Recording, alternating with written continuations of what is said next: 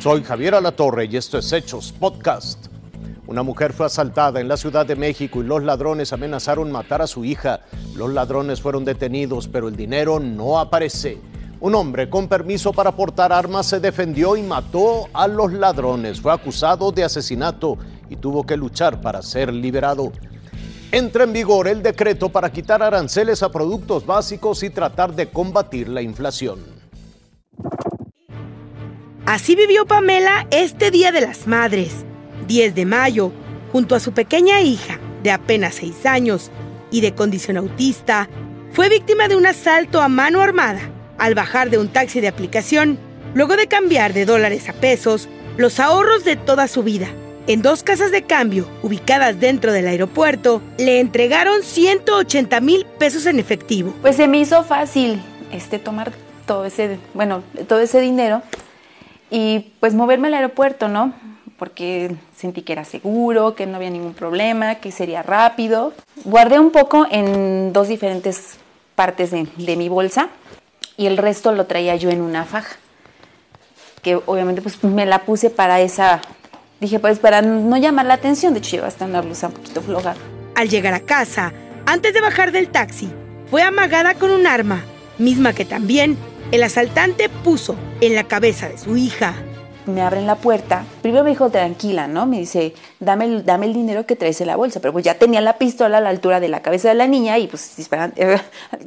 Así que, a ver a quién le, le, toca primero, ¿no? Sí, le apuntó a la niña, principalmente a la niña, ¿no? Me pidió el dinero, le di, le di el, lo que yo tenía. De hecho, hasta le dije, llévate la bolsa. Me dice, no, dame lo que traes en la panza. O sea, él sabía específicamente lo que yo traía en la panza.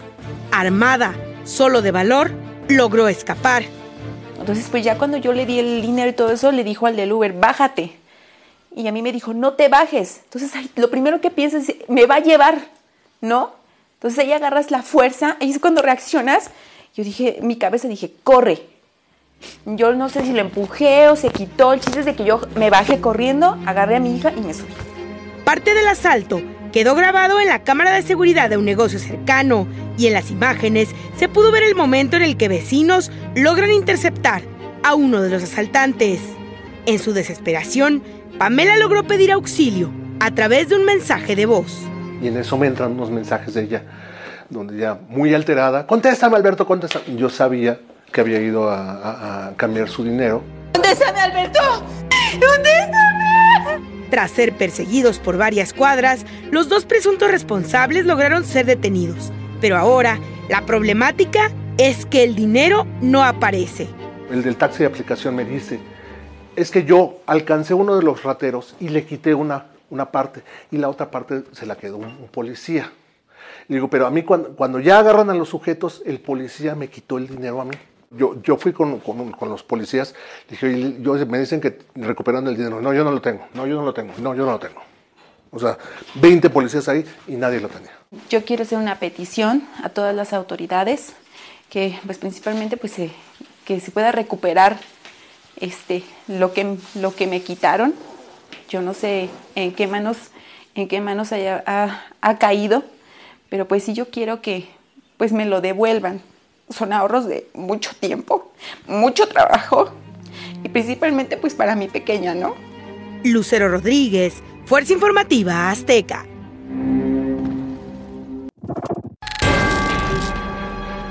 David tiene licencia para la aportación de una pistola. La tuvo que utilizar cuando viajaba a bordo de un taxi tolerado. Arremetió en contra de dos asaltantes que pretendieron despojarlo de una mochila con 90 mil pesos en efectivo, correspondiente a la nómina de trabajadores de una fábrica. Tras dispararle a los sujetos, uno murió y el otro logró escapar. Defender su vida le costó enfrentar a la justicia. De víctima pasó a presunto homicida. Y eso bastó para ingresarlo al reclusorio Oriente y sentarlo en el banquillo de los acusados. Su viacrucis judicial comenzó el jueves santo, cuando fue detenido en la calle Atanasio Gesarabia, en Iztapalapa. Entonces vino la batalla legal para acreditar legítima defensa.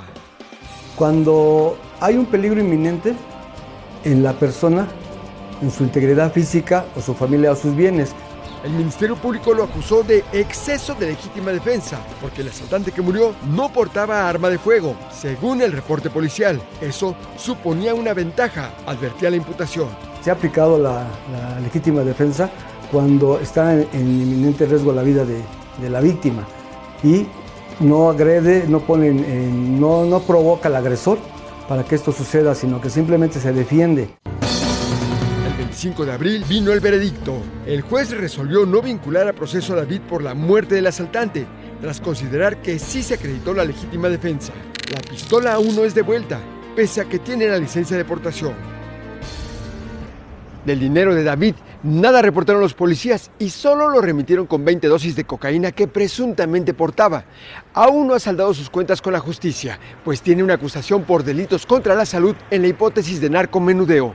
El juez le impuso la medida cautelar de presentación periódica quincenal para afirmar hasta deslindar su responsabilidad. Javier.